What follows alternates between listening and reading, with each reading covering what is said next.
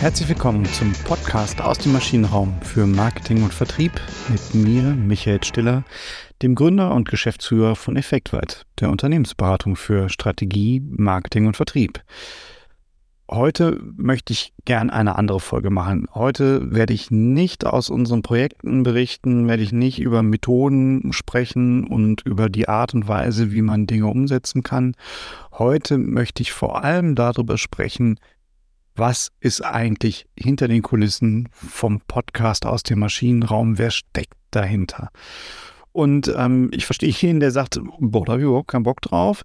Ähm, dann einfach auf die nächste Woche warten. Da geht es wieder ganz normal weiter. Alle anderen freue ich mich aber auch total drüber, wenn euch das interessiert und äh, wenn ich da so ein bisschen was zu erzählen darf.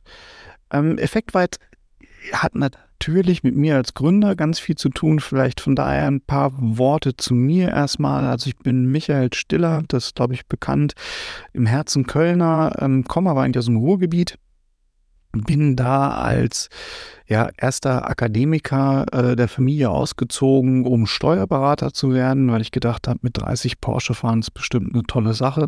Das hört sich jetzt ein bisschen despektierlich an. Ich habe hohen Respekt zu Steuerberatern bin auch da eingestiegen, ähm, dann ins Studium, habe in der zweiten oder dritten Vorlesung, ich weiß es nicht mehr, aber in der ersten Woche, das weiß ich noch, meine erste Buchhaltungsvorlesung gehabt und habe nach einer Viertelstunde Wareneingang an Lager äh, und Lagerausgang und da wie auch immer buchen gedacht, nee, bei aller Liebe, das ist es nicht. Also ich bin froh, äh, dass ich einen tollen Steuerberater habe, weil Steuerberater ist es wirklich für mich nicht.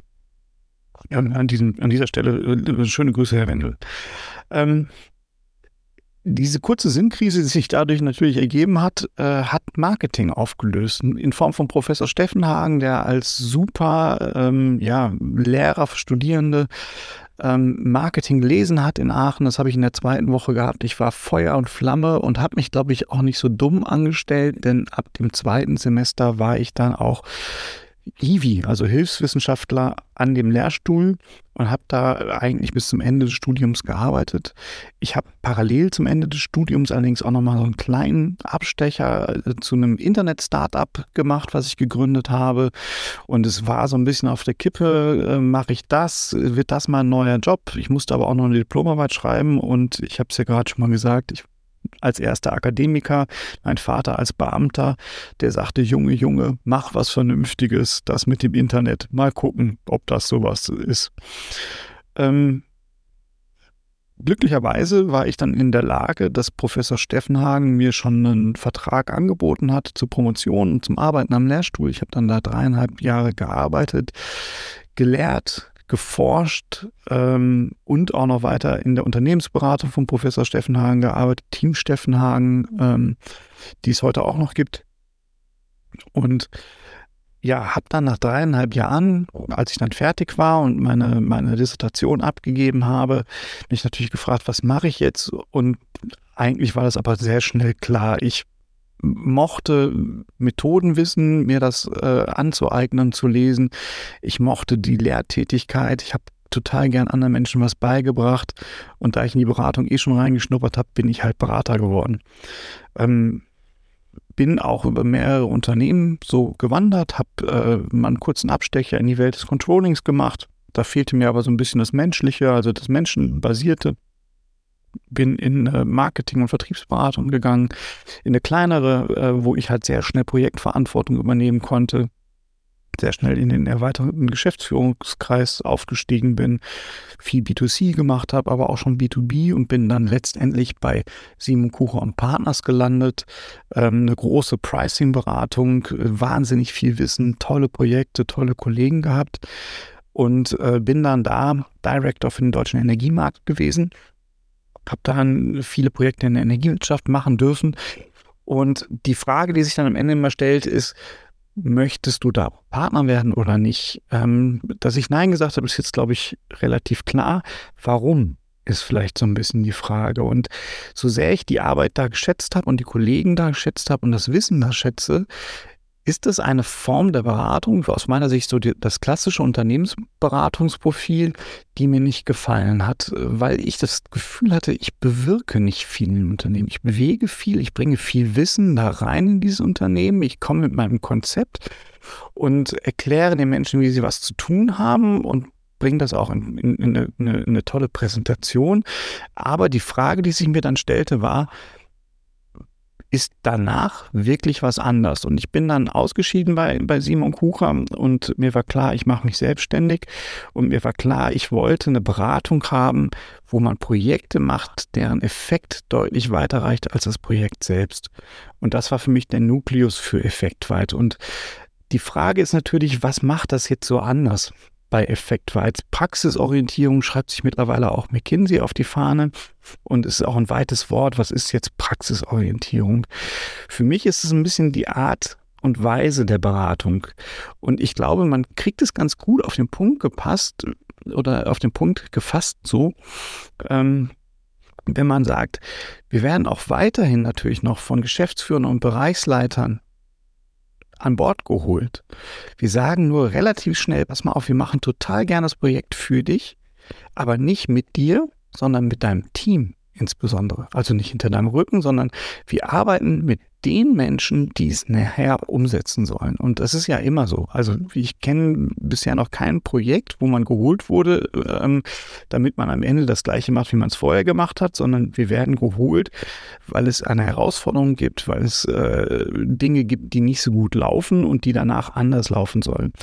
Und das machen wir mit dem Team. Also wir arbeiten da wirklich ganz, ganz eng. Das geht halt, ähm, je nachdem, wer mit den Konzepten arbeiten soll, ist uns das auch egal. Also bis hin in, in die Verkaufsstelle. Ne? Und dann arbeiten wir auch gerne mit den Verkäufern. Und wie machen wir das? Auch wir äh, haben weiterhin eigentlich das Methodenköfferchen der Top-Management-Beratung. Wir entwickeln uns da natürlich auch weiter. Wir haben weiter akademische Konzepte im, im Gepäck. Aber wir passen diese Konzepte so an, dass die Menschen, die es nachher anwenden sollen, das als ihr eigenes Konzept etablieren können oder akzeptieren können. Und das Team hat nachher das Gefühl, ja, wir haben eigentlich was erarbeitet und es macht total Sinn für uns. Und das, was wir besonders gut können, ist dadurch, dass wir halt dieses Methodenwissen dabei haben, kennen wir auch die Grenzen von Methoden und wir wissen, bis wohin kann ich eine Methode adaptieren, bis wohin kann ich eine Methode verändern und ab wo brauche ich vielleicht eine ganz andere Methode. Und jetzt mal ganz unabhängig davon, wie das Ganze heißt. Ne, wenn wir zum Beispiel OKR einführen, eine agile ja, äh, Management- oder Strategie-Implementierungsmethode, ähm, dann wissen wir, es gibt bestimmte Elemente, wie zum Beispiel, dass jedes Team sich seine eigenen Ziele setzt, die sollte ich nicht verändern, wenn ich das motivationale Element dieser Methode nicht verlieren möchte. Wenn ich aber, wir haben auch einen Kunden, der gesagt hat, ich möchte das nicht, dass die Teams das machen, sondern ich glaube, ich kann das selbst am besten machen, dass ich diese Ziele unterkaskadiere dann ist uns das auch egal, wenn der, wenn, wenn, wenn das weiter OKR heißen soll oder aus irgendwelchen Gründen vielleicht sogar heißen muss, dann sagen wir aber, okay, aber eigentlich ist eine andere Methode und das sind eure Nachteile und das sind aber jetzt eure Vorteile, weil wir jetzt die Methode geändert haben, geswitcht haben auf eine andere Methode, die deutlich besser für euch passt und die ihr auch akzeptieren könnt. Ne, das ist äh, sicherlich eine, eine äh, herausragende Kompetenz, die wir da mitbringen. Ähm, darüber hinaus ist es so, wir einen ganz festen Glauben an Kundenzentrierung haben. Also Kunden stehen für uns immer im Mittelpunkt von irgendwelchen Konzepten. Und also eure Kunden, ne? also nicht ihr als Kunde, sondern eure Kunden stehen für uns in Projekten im, im, im Mittelpunkt. Und auch wenn wir für spezifische Herausforderungen wie, äh, wir macht mal bitte eine Selling Story oder trainiert unseren Service äh, so, dass er verkaufen kann danach, das sind ja sehr abgegrenzte Herausforderung. Trotzdem haben wir die ganze Bandbreite im Kopf, weil wir diese Kundenzentrierung halt leben und wissen, okay, wenn man an einer Stelle was macht, dann muss es an der anderen Stelle ja konsistent sein. Und die Art und Weise der Projekte, die wir, die wir da so machen, kann man eigentlich so in drei Bereiche unterteilen. Das eine ist, wo wir sagen, Strategien entwickeln. Da geht es dann wirklich darum, ähm, wir finden den Purpose, äh, wir, wir kreieren eine Vision, ähm, wir machen aber natürlich auch die eigentliche Strategie, äh, wir implementieren OKRs oder Business Model Canvases, ähm, um nachher Go-to-Market-Strategien, Geschäftsfeldstrategien etablieren zu können. Auf der anderen Seite haben wir oder als ergänzendes Mittel haben wir den Punkt, den nennen wir Marken ausgestalten. Da geht es uns nicht nur um Marken, sondern da geht es im Grunde genommen darum, die Relevanz eines Unternehmens kommunikativ zu unter, untermauern. Ne, das sind dann Dinge, wo wir Storytelling-Projekte machen, wo wir Brand-Storytelling-Projekte machen, wo wir Marken positionieren oder ganze Markenkonzepte entwickeln. Ja, wo wir Persona-Konzepte auch mit reinbringen ins Unternehmen, damit man halt die Kundenbedürfnisse noch greifbarer hat. Und in einem dritten Bereich, in dem wir dann tätig sind, da wollen wir halt Marktpotenziale dann wirklich heben, Wachstum schaffen und äh, da geht es dann wirklich um, um ganz konkrete Produktentwicklung, um das Etablieren von Customer Journeys, damit man weiß, was man an einzelnen Customer Touchpoints machen müsste oder machen sollte. Äh, die Frage nach Kampagnen, nach, nach Selling Story, nach Customer Experience, auch das sind Punkte. Ne? Und das, da gehen wir auch halt nach hinten in den, in den Lebenszyklus und machen Empfehlungsmarketing oder auch im Großen und Ganzen zum Beispiel das Marketing Flywheel, äh, wenn man das jetzt als holistisches Wachstumstool mal sehen möchte. Wichtig dabei ist, wir haben immer den Kunden im Auge dabei. Den, der Kunde ist für uns immer im Mittelpunkt. Ähm, das ist ein bisschen so das Nose-to-Tail-Ansatz des Marketings. Ne? Ist ja in der Gastro auch gerade ganz hip. Ähm, das machen wir wirklich in, in, in, allem, was, was marktgerichtet, was kundengerichtet ist. Wir haben unsere Grenzen eigentlich da, wo eine Werbeagentur anfangen würde. Ähm, wir haben Grenzen da, wo ein Softwareunternehmen anfängt, wo ein IT-Dienstleister anfängt. Da hören wir dann im Grunde genommen aus.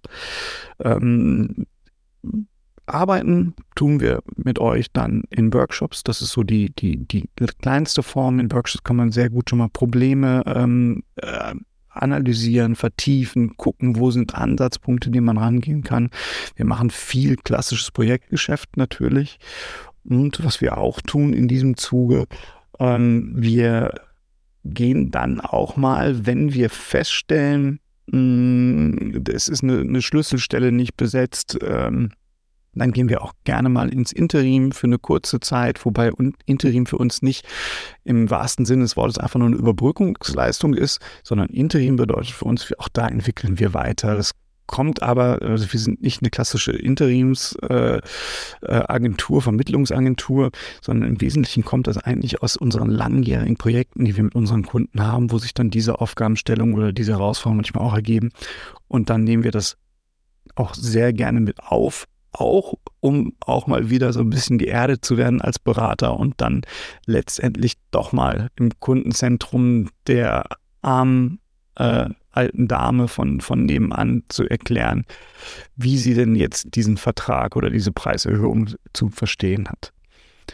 Ja, das ist das, was wir machen. Das ist das, wo wir unser Wissen hernehmen, äh, wofür wir brennen. Das muss man auch ganz klar sagen. Ne? Also wenn ich es nochmal so zusammenfassen wollte, im Kern steht, wir wollen wirklich nicht nur was bewegen, sondern wir wollen was bewirken und deswegen arbeiten wir gerne für Führungskräfte, aber selten mit den Führungskräften, sondern immer mit dem gesamten Team, immer mal methodenbasiert. Ne? Es wird nie einer von uns sagen, aus unserer Erfahrung heraus oder die anderen machen das auch so, sondern es ist immer methodenbasiert, was wir tun.